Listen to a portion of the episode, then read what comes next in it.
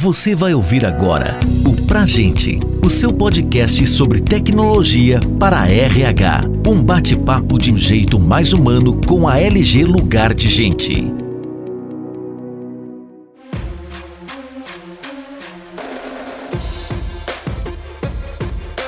Estamos começando agora mais um episódio do podcast Pra Gente. No episódio de hoje, vamos falar sobre as capacidades de liderança críticas para sobreviver e ter sucesso no mundo VUCA. Meu nome é Felipe Azevedo, sou presidente na LG Lugar de Gente e hoje estou aqui com o Alexandre Costa, designer de desenvolvimento organizacional e de liderança da Leadership Lab.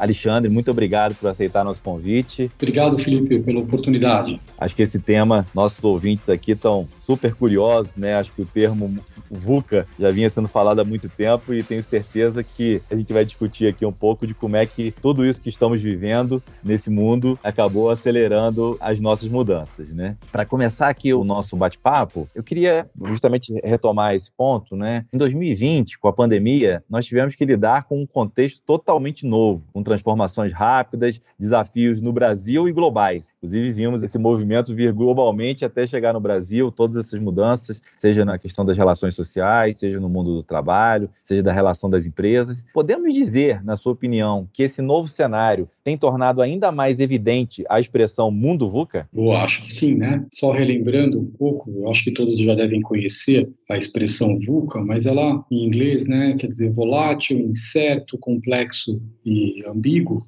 E ela vem da faculdade da Universidade Militar de West Point, nos Estados Unidos. Então, é um termo que eles utilizam desde a década de 80 para descrever o ambiente de guerra, um combate. E aí, um curso para executivos, o executivo foi lá e falou: pô, peraí, esse ambiente é o mesmo ambiente que a gente vive como empresa. Está cada vez mais incerto, complexo, ambíguo. E aí se trouxe esse VUCA né, para o mundo dos negócios aí já há alguns anos, né? 2017, 18. A transformação digital, que muitas vezes estava somente no discurso das empresas, né, ou era vinculada a uma área ou a uma pessoa, acabou, sem dúvida, sendo acelerada com as pessoas trabalhando em casa, as pessoas com necessidade de acessar plataformas em nuvem, ferramentas de colaboração, né, muitas informações no mobile, então, sem dúvida, acelerou e acabou gerando oportunidades aqui para a LG Lugar de Gente também. Mas curioso, Alexandre, eu não conhecia, eu não sabia que VOCA vinha dessa época aí, de guerra, e de fato, eu achei que fosse um termo que tivesse surgido aí nos últimos, sei lá, quatro, cinco anos, dentro do mundo corporativo, mas não. Muito interessante. É isso aí. Quais são os principais desafios né, que esse contexto atual está trazendo para as organizações, mas também na perspectiva dos líderes? Né? Qual é a sua visão sobre isso? O que, que a gente tem visto? Além de trabalhar com empresas com desenvolvimento organizacional, tá? então trabalho com os times de liderança, ajudando as empresas a eles a darem uma parada e falar como é que a gente pode melhorar a nossa performance. Né? Além disso, eu trabalho como professor no INSPER, também aqui em São Paulo, e como professor no,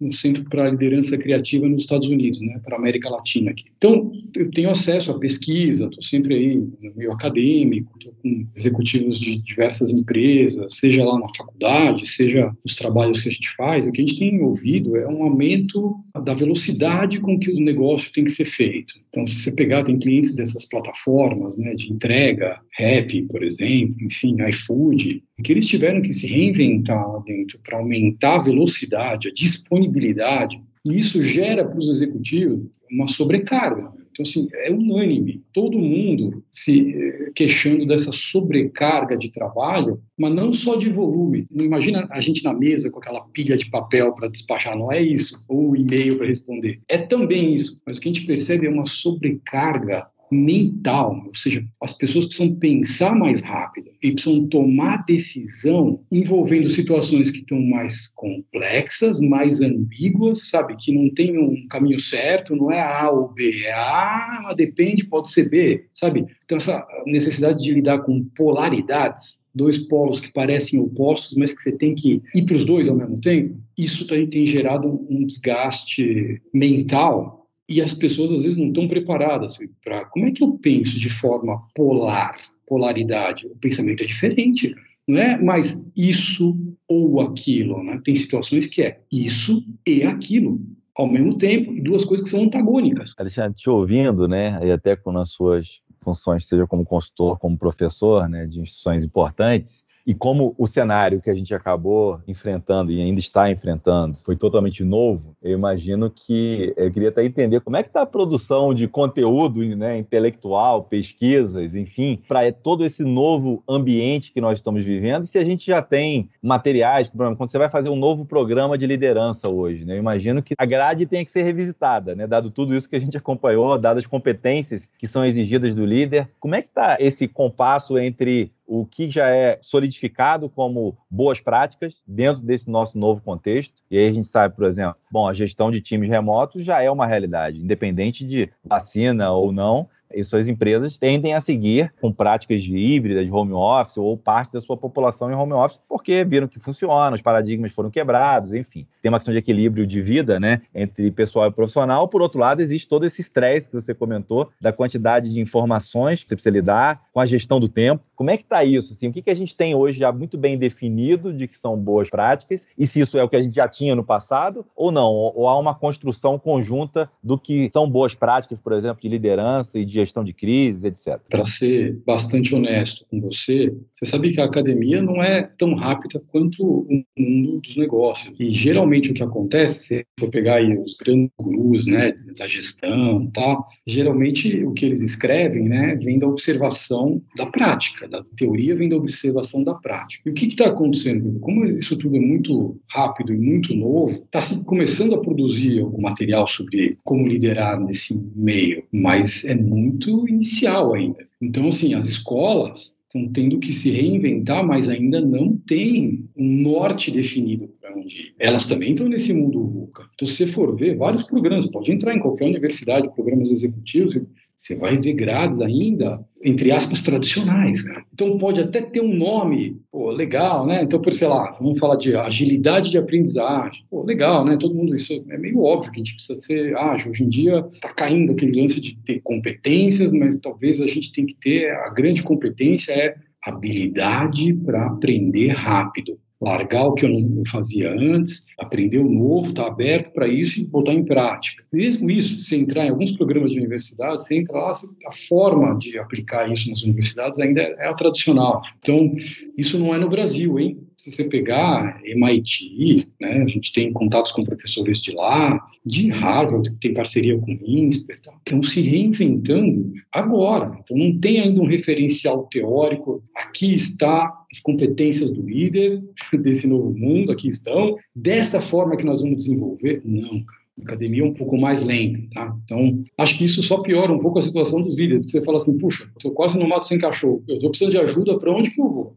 Eu te perguntei isso, Alexandre, e você foi muito cirúrgico né, em realmente falar sobre toda essa observação. Eu estou lendo um livro aqui chamado The Outsiders, não sei se você conhece, mas justamente ele analisa, que foi me recomendado agora, eu achei que era um livro novo, mas eu fui ver, era de 2012, é, inclusive é uma publicação aí também da Harvard Business, e ele analisa o comportamento de oito CEOs de empresas, às vezes, menos conhecidas no mercado americano, que tiveram muito sucesso, e as características desses CEOs ao longo dos últimos 25, 30 anos. Então, assim, é de fato, todo esse estudo fala que, bom, o que, que diferencia um CEO para ser sucesso, conforme alguns parâmetros de avaliação, né? Uhum. Por isso mesmo eu te perguntei, será que a gente já tem conteúdo sólido, de boas práticas, para revisitar programas de liderança, ou isso de fato está sendo construído em conjunto e como você disse, a academia tem uma velocidade. É verdade que, como tudo, né, está mais ágil, inclusive a academia, imagino, né? A gente já conseguiu aqui, a ciência, né, evoluiu muito, né, com a própria questão da vacina em tempo recorde, uhum. apesar de, né, com todo esse impacto. Muito interessante esse ponto e é mais uma característica justamente do mundo VUCA. Eu queria trazer aqui um tema que é o famoso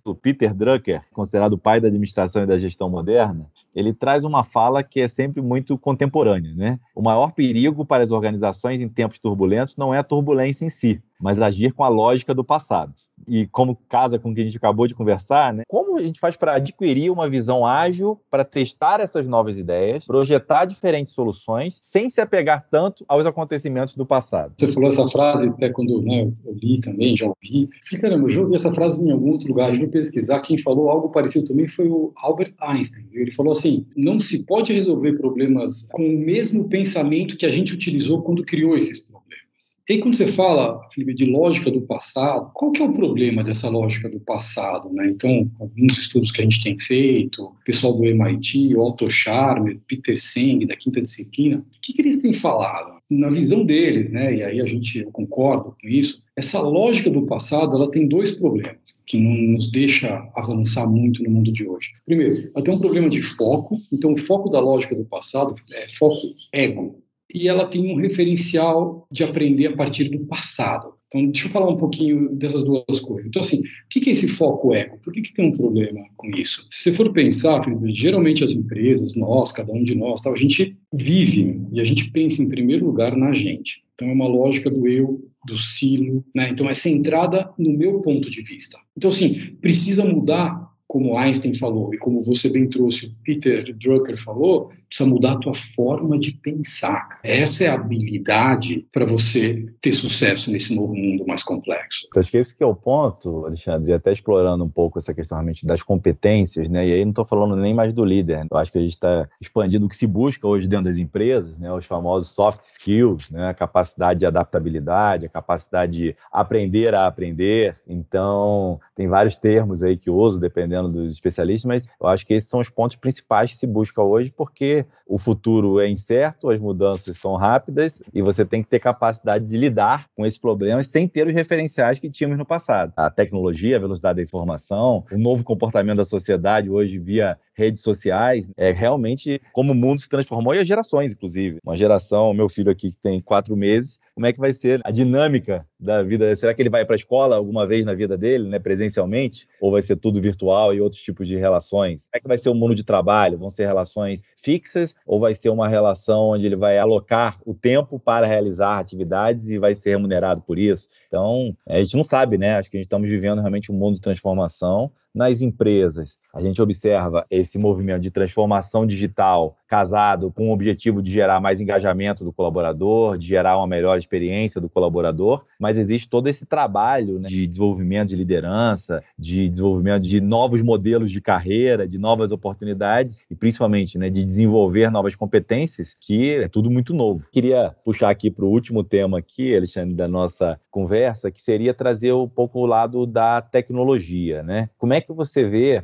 que a tecnologia pode ajudar a preparar as pessoas nesses novos desafios? E aí a gente está falando de hoje, né, um ensino essencialmente remoto, pelo menos nesse momento, com novas tecnologias, novos formatos de aprender, vídeos, games, tem várias coisas aí disponíveis e formatos e, e com qualidades e grau de profundidade variados e como motivar as pessoas né, para encontrar essas respostas né, inovadoras para problemas complexos. Então, como é que, olhando essencialmente a tecnologia, o que, que você vê como o fator principal onde a tecnologia pode agregar? Para essa nova forma de agir, Felipe, não tem jeito. Tem algumas competências que são fundamentais. Né? Então, sei lá, é desenvolver sua escuta, não é aquele download, sabe? Você está falando, eu estou esperando você parar de falar para eu fazer o meu download. Não é isso. Né? Escuta é, de fato, o que, que o Felipe está falando de que forma que aquilo me afeta e como é que eu posso processar aquilo. Então, isso se desenvolve praticando. A mente aberta, então não é fácil, Felipe, mudar formas de pensar, cara. A gente veste aquela forma de pensar e não quer largar.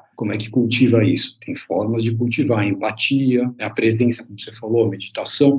Essas são competências-chave para uma nova liderança, para fazer essa nova forma de liderar. Claro, coletivamente também, como você falou no seu comitê de crise. Então, assim, botar o sistema junto, numa sala, num grupo, num comitê, né? Então, como é que eu percebo o sistema a partir do ponto de vista de cada um deles? Isso é uma competência. Diálogo. Imagina, você botar todo mundo numa sala e aí, fala aí. Não é assim, né? Tem uma forma tem diálogo, o diálogo é uma ferramenta, né? tem uma teoria por trás. Então, como é que a gente promove um diálogo? O que é um diálogo? Prototipação, Felipe, porque quando você faz essa, hoje em dia, a velocidade é tão alta, vem novas ideias, então, assim, essas ideias precisam ser prototipadas rapidamente. Então, pô, como é que eu faço isso? Então, tem uma série de competências, como eu falei, escuta, a mente aberta, o coração aberto, a empatia, né, a presença, como você falou, diálogo, prototipação, que são competências humanas e que aí você precisa desenvolver, cara, praticando. Não dá para você estudar isso aí em livro. Até dá para você estudar o processo, mas você tem que fazer.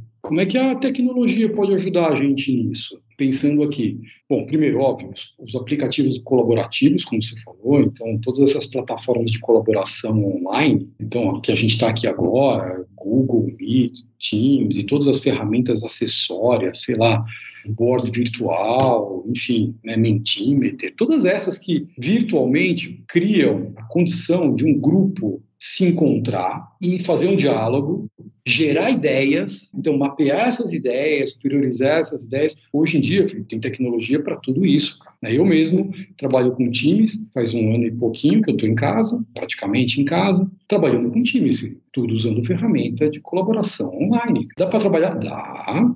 O mesmo trabalho que a gente fazia presencialmente, dá para colocar o sistema inteiro numa sala virtual. Dá. Opa, tecnologia, por exemplo, para análise de dados. Puxa, não só para análise, né, Felipe? Como é que a gente captura informação do sistema? tem tecnologia para isso. A gente coloca robô para ler o que está, os trend topics no Google, o que estão buscando, o que estão buscando nos aplicativos sociais. Então você consegue como se fosse tentáculos a tecnologia, está sentindo o que está acontecendo no mundo, cara, e trazer isso de forma morna, sabe, o pão quentinho, para um grupo começar a analisar, cara. Então, a tecnologia consegue, né? Big Data, né? como é que eu trabalho esses dados? Tecnologia, cara. Então, acesso à informação descentralizada, para mim, a questão colaborativa, como você já falou, Felipe, é tecnologia pura, ferramentas colaborativas e Big Data análise de dados. Ao meu ver, são três exemplos fortes, tá? Concordo. Aqui a gente tem também um foco muito grande né, no que a gente chama de employee experience, né, ou experiência do colaborador, que é prover né, uma série de facilidades para o colaborador, seja em casa, na empresa, onde for, né, via mobile, poder acessar né, todas as informações, poder interagir com chatbot, por exemplo, para solicitar férias. Então, a gente já está fazendo até protótipos de, por exemplo, solicitação de Alexa, alguma pendência para mim? Ah, seu colaborador X tem tal, atenção a isso, a vaga. Então, essas coisas vão evoluir, que é gerar, de novo, agilidade, otimizar tempo, gerar uma melhor experiência, ajudar as empresas a engajar o colaborador, ajudar as empresas a reter os colaboradores, ajudar a empresa com analytics, como você falou, a contratar melhor, né, a definir melhor o perfil, a definir melhor o plano de desenvolvimento. Então, acho que isso tudo casado, e de novo, a gente tem que usar do advento da tecnologia para ter mais produtividade, usar da inteligência artificial para otimizar tempo né, e para gerar melhor experiência. Então, acho que a gente tem um caminho grande ainda de utilização dessas novas tecnologias dentro do nosso mundo corporativo. Estamos só no começo, mas já tem muita coisa legal e sendo usada por várias empresas. E, como eu disse, essa transformação digital, sem dúvida, foi acelerada aí com a pandemia e nós temos a missão de apoiar as empresas dentro desse processo, né? Porque é muito mais uma questão de transformação cultural, inclusive, do que é, simplesmente digital. Acho que a transformação cultural vem acima de tudo.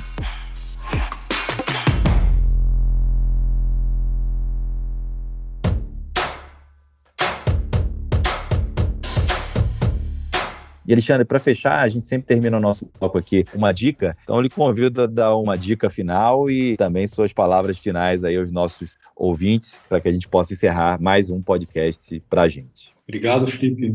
Eu acho que uma sugestão, talvez três perguntas, Felipe. Eu estou deixando que a informação mude minha forma de pensar? Então, estou com a minha mente aberta ou eu estou com a minha mente fechada? Dois, suponha que a informação entrou na minha mente. Eu estou deixando essa informação tocar o meu coração? Ou eu estou meio que anestesiado? Eu vejo as informações, eu vejo, por exemplo, mil pessoas morrendo por dia e isso não me afeta no Brasil, na pandemia. Três, se isso me afeta, eu estou agindo, fazendo alguma coisa ou eu estou paralisado? Se eu estou paralisado, por que, que eu estou paralisado? Por que, que eu não Por que, que eu estou acomodado, talvez na minha bolha, vendo o que está acontecendo, sentindo, mas não agindo? Então, essas são três capacidades-chave para que o líder funcione bem no mundo de hoje, né? Cabeça aberta, empatia e agir com base nas informações que você viu e na empatia que você tem com o outro, cara. Agir para melhorar a condição de todos. Então, é mais uma reflexão do que uma dica.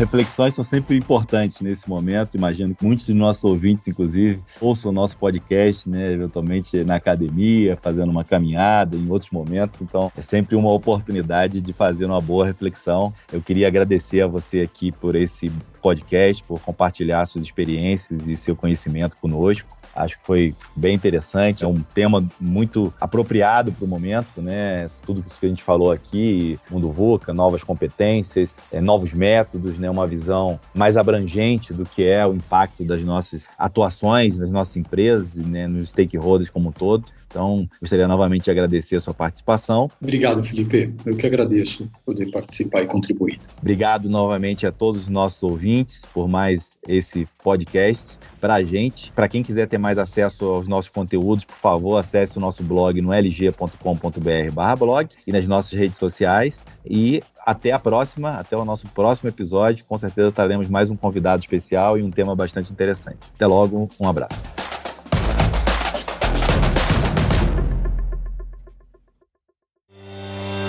Você ouviu o Pra Gente, o seu podcast sobre tecnologia para RH. Saiba mais sobre a LG Lugar de Gente e confira outros conteúdos como esse em lg.com.br.